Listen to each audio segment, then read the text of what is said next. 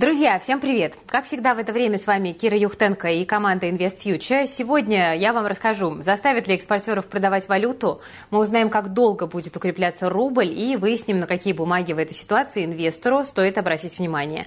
Ну, а еще посмотрим, что за профессии сейчас больше всего востребованы на рынке труда и немножечко поностальгируем по 90-м. В общем, у нас насыщенная программа, много интересных тем, так что смотрите до конца. А еще я записываю это видео второй раз, потому что первый раз я забыла включить камеру, поэтому поддержите меня лайком, чтобы у меня было больше энергии, чтобы ее хватило до конца выпуска. Поехали!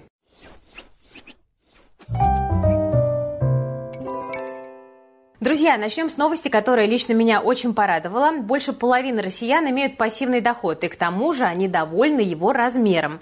Об этом говорят результаты свежего опроса от маркетплейса «Сравни.ру» и страховой компании «Ренессанс Жизнь». Ну, то есть не зря мы и другие экономические каналы постоянно рассказываем о том, что пассивный доход – это очень важно в наши непростые времена, и финансовая грамотность все входит в наши дома. Это, конечно, не может не радовать. Но надо сказать, что суммы пока еще по пассивному доходу доходу не очень большие, но зато есть к чему стремиться. Каждый третий россиянин получает до 5 тысяч рублей пассивного дохода в месяц, чуть меньше 30% зарабатывают по 15 тысяч, до 15 тысяч, около четверти опрошенных до 30 тысяч. Любопытно, что самый большой пассивный доход от 50 тысяч и выше, его получают не в Москве, а в Красноярске. Также в топе Санкт-Петербург и Новосибирск. Самым популярным источником нетрудовой прибыли, так называемый, стал банковский депозит. На втором месте расположился уютно кэшбэк по карте, на третьем – инвестиции в ценные бумаги. В списке есть и сдача недвижимости в аренду, но пока этот способ не так востребован, как остальные. Я, кстати, считаю, что это совершенно несправедливо, и сейчас объясню почему. Недвижимость – это такой вот фундаментальный актив в вашем портфеле. Традиционно недвижимость считается надежным активом, ну а текущие условия позволяют почти в ноль ипотеку закрывать и делать это за счет ежемесячных платежей от арендатора. Многие годами ждут, пытаются подобрать тот самый идеальный момент для самой выгодной сделки, но открою вам секрет, друзья, идеального момента не существует. Как и идеальной сделки, нужно просто делать, просто начинать инвестировать, начинать получать пассивный доход, покупать новые объекты и строить свою маленькую империю недвижимости. Потому что если мы, знаете, много лет будем там ждать, когда у нас появится 2-3 свободных миллиона, они, скорее всего, никогда не появятся. Нужно начинать сейчас, потому что лучшего момента, чем сейчас, не существует. Это закон жизни. Единственное, что действительно позволит вам сэкономить, так это правильный подход к инвестициям в недвижимость, потому что нужно грамотно подобрать объект, нужно четко оформить сделку, да, учесть все юридические нюансы и подстелить себе везде соломки. Нужно правильно квартиру обустроить, нужно найти целевую аудиторию, под которую вы недвижимость делаете, и тогда вы действительно будете получать доходность выше рыночной. Мы про все это рассказываем в нашем курсе «Недвижимость. Как выбрать, купить и заработать». И он позволяет людям успешно выводить ипотечные платежи в ноль и выгодно инвестировать в новые объекты. Вложения в недвижимость, друзья, могут стать эффективным и доступным инструментом, если вы построите для себя правильную, четкую систему и будете шаг за шагом ей следовать. Ну а если какие-то проблемы у вас возникнут, то наши эксперты и кураторы всегда помогут разобраться в вашем конкретном случае. Не теряйте время, записывайтесь на наш курс, чтобы не мечтать, а зарабатывать. Кстати, друзья, мы в прошлом видео говорили про арендные ставки, я приводила конкретные цифры, и э, там люди удивлялись э, тому, существуют ли такие цифры в реальности. Мы там взяли реальный пример московской вторички, площадь 35 квадратов, метро Царицына, и мы сравнили со схожими квартирами, которые сдают в аренду в этом же районе, поэтому все прозрачно, все примеры реальные, они взяты с Авито. Ну, понятно, что это рынок, да, кто-то сдает дешевле, кто-то дороже, никто не отменял человеческий фактор. Ну, собственно, поэтому, как я сказала, на курсе мы и учим не просто выгодно купить квартиру, но и дорого ее сдать. А это, между прочим, классный навык, которому обучиться можно и нужно, если вы хотите в недвижимость инвестировать. Так что ссылочка есть в описании. Переходите, успевайте записаться на обучение, пока мы не закрыли набор э, на текущее обучение, потому что количество мест ограничено. Один из факторов, который влияет на стоимость недвижимости, это, конечно, курс валют. При слабом рубле дорожают стройматериалы, но и в целом инфляция разгоняется. Но сейчас власти наконец-то решили российскую валюту у нас поддержать. И курс, как вы можете заметить, потихоньку потихонечку начал стабилизироваться. Доллар сегодня опускался до 92 рублей, евро до 100 впервые с начала августа. Резкое повышение ключевой ставки поначалу не сильно помогло, а вот новости о возможном усилении валютного контроля свое дело все-таки сделала. Это и отражается на курсе. Ведомости сообщили, что Владимир Путин обсудил с правительством и Центральным банком ситуацию на валютном рынке. Пока было решено не вводить обязательную продажу валютной выручки и не устанавливать ограничения на движение капитала. Но это пока. Кабмин вроде как смог договориться с экспортерами, чтобы они увеличили продажу выручки добровольно. Причем речь даже не о нефтегазе, а в основном о производителях удобрений. Оказывается, они больше других игнорировали возврат доходов в страну. Вот какие нехорошие. При этом экспортерам как бы тонко намекнули. Если рубль не окрепнет, то продавать валюту в обязательном порядке придется всем, так что будете самыми виноватыми в этой комнате. Вообще, э, почему решили экспортеров пощадить? Давайте порассуждаем. Новые ограничения, конечно, прилично осложнили бы им жизнь, ну а развиваться под санкциями и так непросто. Дополнительный удар по экспортерам со стороны правительства – это, можно сказать, выстрел себе в ногу. Меньше дохода компаний – меньше отчисления в бюджет. То есть это, в общем-то, никому и не выгодно. То есть получается, теперь на бизнес фактически как бы в каком-то смысле повесили обязанности Центрального банка. Ну, мол, сами следите за курсом и сами его регулируете. И, вероятно, рост рубля в ближайшее время продолжится, потому что экспортеры – это у нас основные игроки на валютном рынке, а им совсем не хочется введения новых ограничений. Ну вот, например, аналитики Сбера к концу года прогнозируют сейчас доллар по 85 рублей. Звучит оптимистично в текущих реалиях. Особенно символично, что российская валюта укрепляется именно сегодня, потому что ровно 25 лет назад правительство объявило о дефолте, который в итоге привел к рекордной девальвации. Рубль обесценился в 4 раза, ну а с полок магазинов исчезли почти все импортные продукты и товары. Ну вот родители мои любят вспоминать историю, как э, они копили старшей сестре моей э, на машину, но э, потом от этих сбережений осталось как бы совсем капелька и хватило этих денег только на один купальник. И такие такие истории, я думаю, что примерно у всех в России есть. Напишите свои в комментариях, если вы эти времена переживали. Мы, конечно, не можем твердо и четко сказать, что эта ситуация в ближайшее время не повторится, но сейчас дела в экономике у нас точно лучше, чем 25 лет назад. Так что будем надеяться, что рубль скоро сможет все-таки встать на ноги. Кто подписан на меня в Инстаграме, те знают, что я сейчас в Турции. Это не то чтобы отпуск, просто мы работаем из другого места, наслаждаемся прекрасной природой и климатом, но есть одно но, конечно, для любых путешественников сейчас сейчас это курс рубля. Мы обсуждали эту проблему на планерке с редакцией, и я попросила ребят сделать подборку рекомендаций для путешественников, которые хотят перемещаться по миру с текущим курсом и не плакать над своим бюджетом каждую минуту. Ребята такую подборку сделали. Там очень много крутых лайфхаков, которые я забираю себе и буду использовать.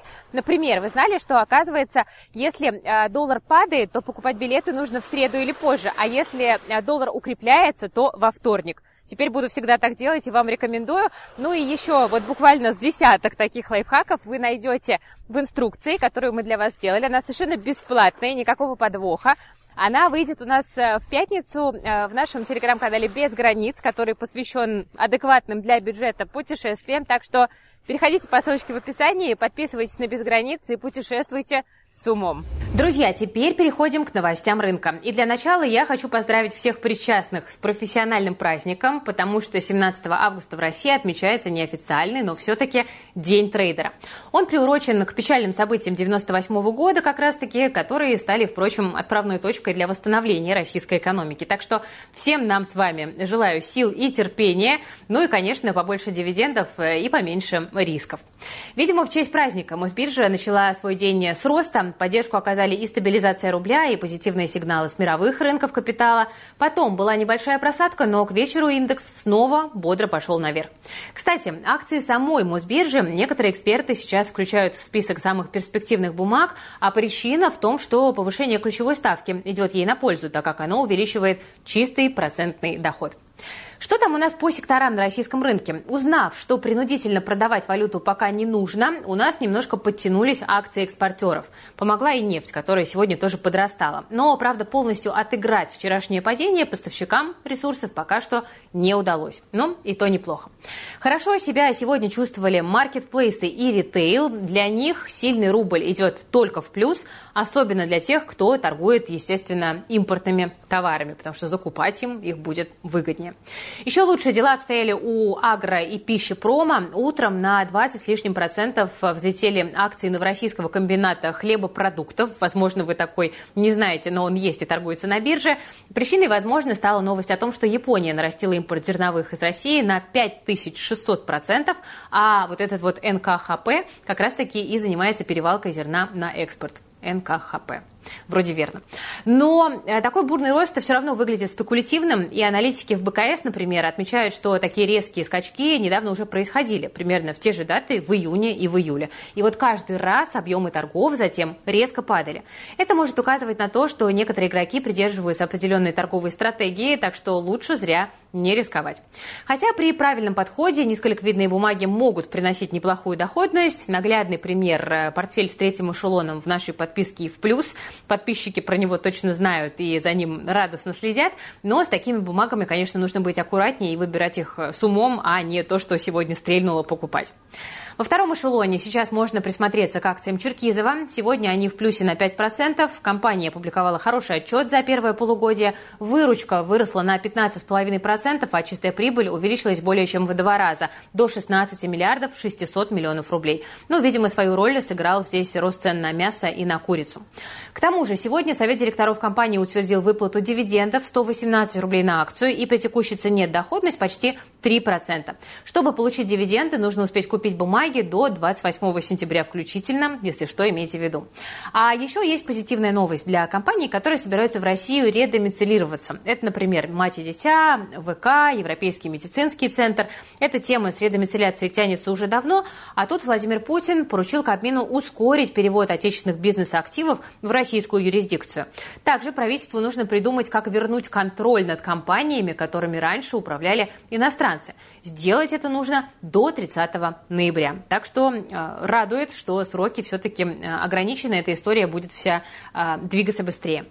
Новую прописку бизнесу предлагают оформить в специальных административных районах в Калининградской области и в Приморье. Их еще называют русскими офшорами. Ну а сейчас, друзья, давайте посмотрим, что происходит с рынками в США. В последнее время вы часто просите нас о них рассказывать. Ну вот, собственно, рассказываем, если вам интересно.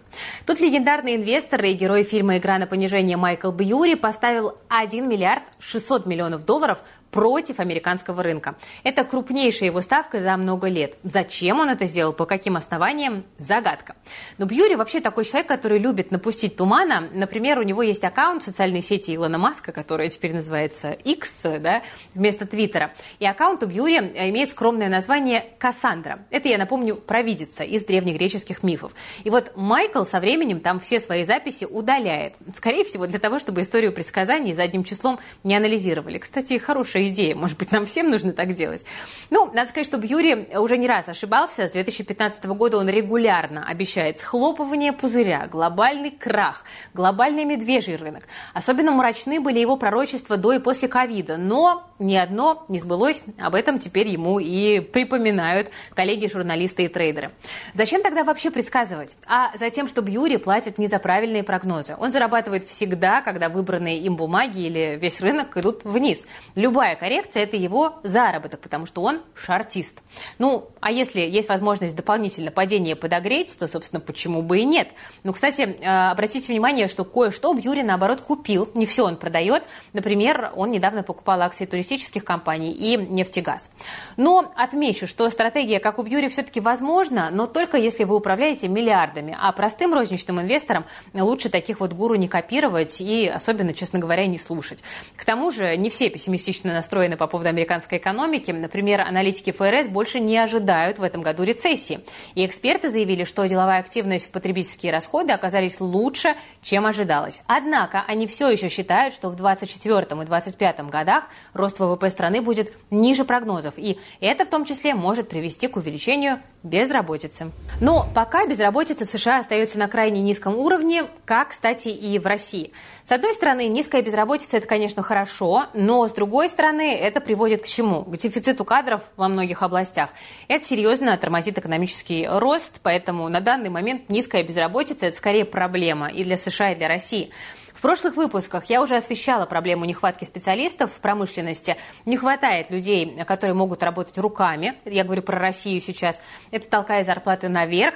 Похожая ситуация в России складывается и в общепите с официантами. Ну, а теперь стало известно еще и про серьезный дефицит IT-специалистов. Ну, собственно, говорят про это уже давно, но тут глава Минцифры представил нам конкретные цифры, простите за тавтологию. Для поддержки высоких темпов развития отрасли не хватает сейчас от 500 до 700 тысяч тысяч айтишников. При этом заняты в этой сфере 740 тысяч человек. То есть выходит, что нужно почти столько же. Ну, динамика, конечно, есть. В прошлом году число айтишников выросло на 13%, но пока этого недостаточно. Кроме того, в России не хватает, как это ни странно, копирайтеров. Спрос на них вырос на более чем 60% к прошлому году. Это данные сервиса «Зарплата.ру». Экономика сейчас активно восстанавливается, бизнес занимает новые ниши, выходит в интернет, а товары нужно продвигать, писать тексты, вести социальные сети и так далее. Может быть, стоит открыть курсы копирайтеров, подумала Кира. Есть еще одна любопытная тенденция. На рынке труда сейчас растет спрос на опыт и знания пенсионеров. Работа РУ сообщает, что самые высокие зарплаты пожилым людям предлагают в строительстве и недвижимости – 88 тысяч рублей. На производствах и в агросекторе – 70 тысяч, а в сфере транспорта и логистики оплата доходит до 65 тысяч в месяц. Подводя итог, становится ясно, что нехватка кадров действительно серьезная, и бизнес уже ищет сотрудников как только может. Так что, если вы, друзья, прямо сейчас находитесь в поисках работы, работы, то, возможно, это ваш шанс извлечь выгоду из сложившейся ситуации. Давайте будем мыслить позитивно. Друзья, сегодня мы много с вами вспоминали 90-е, да и все СМИ про это пишут, поэтому нельзя не упомянуть о возрождении одного из символов этой эпохи. На полке магазинов вернется чай «Беседа». Да-да, тот самый, что с экранов телевизоров рекламировал такой милый мультяшный дедушка.